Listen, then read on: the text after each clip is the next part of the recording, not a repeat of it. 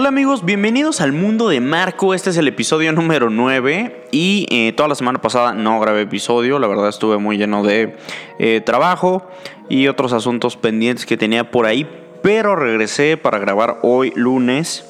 Eh, es el episodio 9, como ya había dicho, en este mundo que es de ustedes y que a veces es maravilloso y otras veces triste. Y este es un podcast especialmente nostálgico porque, como ya sabemos, Ahí el Cruz perdió de nuevo y por sexta vez consecutiva una final y por eso justamente voy a realizar esta reflexión. En la vida, creo que todas mis reflexiones empiezan así, pero no por eso dejan de ser ciertas. En la vida siempre está bien tener miedo. Es natural tener miedo y aparte serías un estúpido si no tuvieras miedo. Pero a menudo para conseguir o lograr algo tienes que lanzarte o dejarte ir o al menos ubicarte en la posición que te den más chances de conseguir lo que quieres o de ganar. Y en lo que sea aplica. ¿Quieres un mejor trabajo? Manda tu currículum a esa empresa donde quieres trabajar. ¿Quieres salir con esa vieja que está bien pinche buena? Háblale. Porque si no lo haces tú, 100% seguro que habrá otro pendejo que lo va a hacer. Y muy probablemente la mayoría fallen, pero seguramente uno lo va a conseguir. Y ese pendejo podría ser tú. Ayer Cruz Azul hizo todo lo que tenía que hacer para llegar a esa instancia. O sea, para llegar a la final o sea, hizo la prepa, cursó una licenciatura, hasta hizo una maestría, pero cuando tenía que rifarse en su nuevo empleo, le dio miedo. O sea, ni siquiera lo intentó, ni siquiera la cagó, no, no, no, no, le dio miedo y lo mandaron a la verga. Y eso es justamente lo que se debe perder, el miedo a fallar, porque todo el mundo falla muchas veces. Yo he fallado muchas más veces de las que he acertado, pero está cool hacerlo cuando hiciste todo en tu poder para conseguir lo que querías, porque así al menos te quedas pues satisfecho, güey. ¿No te ha pasado a veces que sales, si eres hombre obviamente, que sales con una, una señorita y al final no se arma nada y dices, puta madre, güey? Madre, hubiera dicho esto o aquello, ¿por qué no hice esto?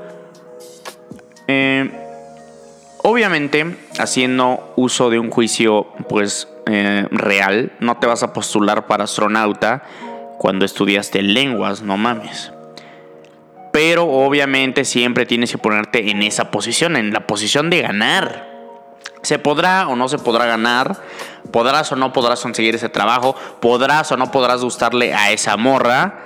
¿Podrás o no podrás conseguir una beca? ¿O podrás o no podrás conseguir un campeonato? Pero al menos no se te quedará la sensación de que quedaste a deber algo, ¿no? O de que no hiciste algo. Creo que eso habla mucho de lo del Cruz Azul ayer. Y es muy, muy triste. Fuera de, esa reflexión, eh, voy a hablar de cosas puntuales de la final. No hay, mucho que decir, la verdad. El Cruz Azul tenía miedo de perder. Y cuando tienes miedo de perder, generalmente eso es mucho más destructivo que el hambre de ganar. Diego Latorre, un analista argentino, puso un tuit ayer, lo voy a leer tal cual porque se me hace muy acertado. Dice, es mucho más destructivo jugar con miedo de perder. No hay ninguna estrategia que evite los riesgos. Cruz Azul perdió una magnífica oportunidad de jugar con grandeza. Las finales se juegan. Amén, puta madre. Y ese es exactamente el punto general. Juega para ganar. Es una final. En una final alguien va a perder y va a ganar. Es un juego. Pero tras 21 años sin ganar, ¿no quieres ganar? La verdad es algo hasta sin sentido. Después le puedes agregar toda la táctica, toda la evaluación de jugadores que quieras. Eh, que por ejemplo Edgar Méndez jugó el partido sin darle la importancia que debería. Que Salas tuvo dos partidos horribles. Que el equipo no tenía forma de salir con la pelota controlada desde la serie en Monterrey. Y ahí están las formas desde el plantel. Y yo creo que la cabeza para, para cómo juega un equipo es el director técnico. Y yo qué sé, mete otro centrocampista, juega 4-3-3. Yo qué sé, intenta ganar. Las finales, como dice Diego La Torre, se juegan. Al final el Cruz Azul no tuvo ni un disparo de gol. Y es mucho más triste así perder de esta manera que 4-2, que 3-1, porque los que le vamos a Cruz Azul ni pudimos gritar un gol ante el equipo que más odiamos. Cruz tiene la obligación de jugar todos los partidos. Y la final la puedes ganar o perder. Pero en la final hay que intentar ganar. A mí Caiciña se me hace un buen director técnico, estudioso, respetuoso, demasiado pragmático. Su plan seguramente era ganar como sea. ¿No? O sea, nos encerramos, jugamos feo, de arco a arco. Y eh, nos vamos a penales. Y ahí sí ya es una lotería. Eh, y si te sale generalmente, pues todo va a estar bien, ¿no? Pero cuando algo falla, cuando tu arquero, por ejemplo, regala el gol que destruye todo el plan de juego, pues no hay respuesta alguna porque no se trabajó para ganar. Se trabajó para ni siquiera ganar, sino para ir al 0-0 y que lo que sea, lo que Dios quiera en los penales. Es una final que la verdad ni duele tanto porque ni estuvimos cerca de detenerla, nunca la saboreé. Una vez más Cruz Azul jugó con mi corazón y y pues lo dejó herido. Eh, supongo que hay que reemplazar a Edgar Méndez. Ojalá llegue Robelín Pineda. No sé si tal vez también cambiar ya a Corona. Ah, no entiendo por qué no jugó este morro Misael Domínguez. En fin. En fin, eso era lo que quería decir de esta final en este podcast. Y bueno, cambiando de tema, a temas más culturales. Al fin, al fin pude ver Roma. Tantos meses de hype, tantos pinches tweets, tantos textos de Roma y al fin la pude ver. Y de Roma puedo decir lo obvio. Que no hay nada más dramático y más hermoso que la cotidianidad de las cosas. Obviamente es una película que no es para todo. Pero es lo que realmente hay. Todas esas cosas que pasan que uno les quita o les da más valor, esos momentos que te hacen sentir triste o feliz, esos momentos que le pasan a todo mundo pero son diferentes para cada individuo. Por eso cuando alguien me dice que le encanta Game of Thrones o... Puta, yo que sé, Stranger Things. Se me hace algo muy chido, obvio, pero para mí siempre va a tener más mérito una serie o película que esté hecha bajo los parámetros pues normales de la vida. Y esta película de Roma se me hace justamente eso, ¿no? O sea, la vida normal, la vida cotidiana se me hace tan compleja que a veces la ciencia ficción o así se me hace que está de más. O sea, obviamente con esto no quiero decir que no me gusta Depredador o Alien, pero sí se me hace muy valioso como un tema tan normal como el día a día como el día a día de una señora que ayuda a una familia, cómo, cómo esa familia convive, cómo esa, eh, ese personaje, la mujer se enamora y sufre un abuso, eh, o cómo la mujer en esa peli se queda sola para lidiar con, todas, con toda su realidad. Eh, ¿Cómo puede tener tanto impacto? Y si no, pues piénselo, ¿no? todas las cosas chidas o feas que les han pasado son cosas cotidianas. ¿Tu primera vez estuvo chida o estuvo horrible? ¿Estuvo graciosa? ¿Cómo te afectó en tu vida después? ¿Cuando te graduaste?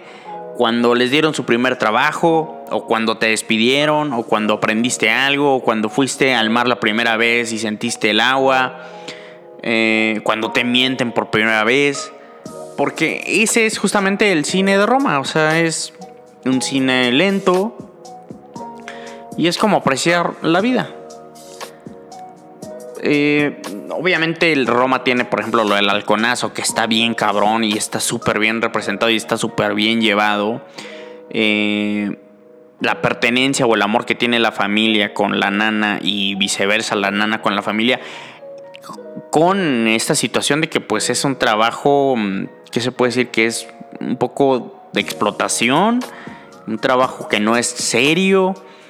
Eh, el amor, el embarazo, la muerte de, pues, del bebé.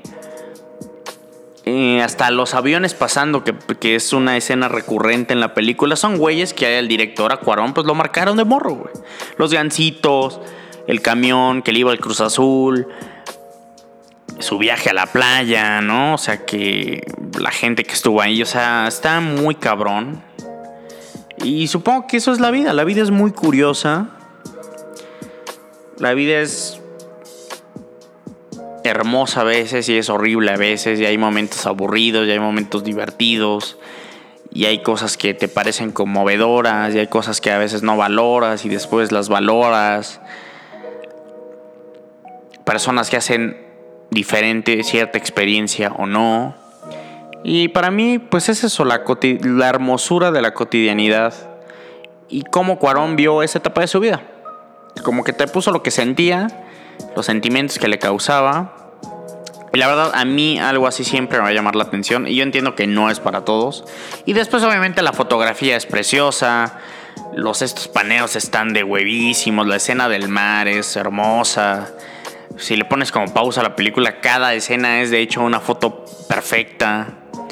Y también otra cosa, si Roma te pareció de hueva, o te pareció X, o te pareció una mamada, o no la viste completa, o te aburrió, pues también está bien, está chido. No es a huevo que te guste, como tampoco es a huevo hablar de ella, o no es a huevo no hablar de ella, ¿no? En fin, se me hizo muy bonita. La verdad me dieron ganas de llorar en la última escena en el mar, cuando todos se abrazan. Pero aguanté, aguanté porque también no hay que exagerar. Pero en realidad se me hizo una peli muy chida. No es para todos. Y a lo mejor más joven yo no lo hubiera apreciado. Entonces, si eres joven, tienes 20, 19, 18 años y no te llama la atención, no la veas. Y espera que tengas 24 y ponla y date cuenta que qué pendejo eras cuando eras joven. Porque la está muy chida. En fin, en fin, se me hizo, se me hizo algo muy, muy cool. Muy cool. No la pude ver en cine, pero la vi en, casa en una buena pantalla. Entonces, si pueden verla en el cine, creo que vale toda la pena también. Toda la pena. Toda la pena. Eh, cambiando un tema ya menos, más vulgar. Este fin de semana tuvimos un rant de tweets del señor Kanye West hacia Drake. Según él, porque Drake le tiró mierda subliminalmente en la canción Psycho Mode Perdí la cuenta de los tweets que puso Kanye West. Probablemente se le olvidó tomar su medicina. Y al final, ¿qué? ¿qué? se van a putear? ¿O van a sacar un track donde cada quien le diga sus cosas a Drake y a Kanye? ¿O qué? No se supone que el rap es eso. Como sentirse mejor que todos y tirar un poco de mierda a los demás.